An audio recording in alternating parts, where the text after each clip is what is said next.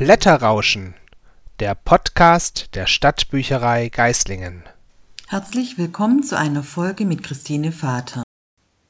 Heute stelle ich den Roman von Liz Moore, Long Pride River, aus dem Verlag C.H. Beck vor.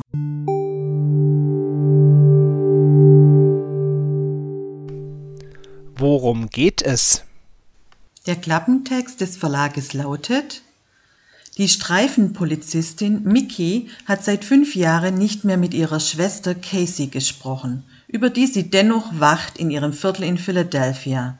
Die drogenabhängige Casey geht anschaffen auf den Straßen ihres Blocks, aber eines Tages ist sie verschwunden.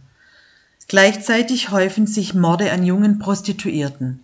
Als sich Mickey auf die Suche nach ihrer Schwester macht, gerät sie selbst in große Gefahr. Liz Moore erzählt eine mitreißende Familiengeschichte und entwirft zugleich das authentische Porträt einer Stadt und ihrer Gesellschaft in der Krise. Was begeistert dich an dem Buch?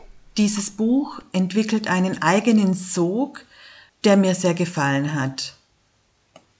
Die Autorin arbeitet besonders die Milieu- und Gesellschaftsstudie einer großen Stadt in Amerika heraus, die unter Armut und Drogenabhängigkeit leidet, aber auch den besonderen Zusammenhalt in ihrem Viertel schildert. Ich fand das Buch einfach großartig. Die Familiengeschichte fand ich emotional und berührend.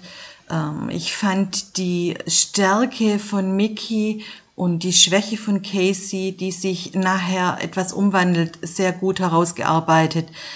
Insgesamt fand ich es interessant, die Drogenkriminalität, die Anschaffungskriminalität, Prostitution und natürlich die Morde an den Prostituierten. Ein nicht ganz gewöhnlicher Thriller, äh, eine nicht ganz gewöhnliche Familiengeschichte, alles in allem aber wirklich großartig. Für wen empfiehlst du das Buch? Für alle, die sich für das wirkliche Amerika interessieren und einen kritischen Blick hinter die Kulissen des amerikanischen Traumes nicht scheuen.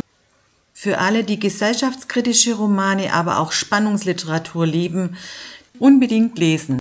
Das war Blätterrauschen, der Podcast der Stadtbücherei Geislingen. Bis zum nächsten Mal.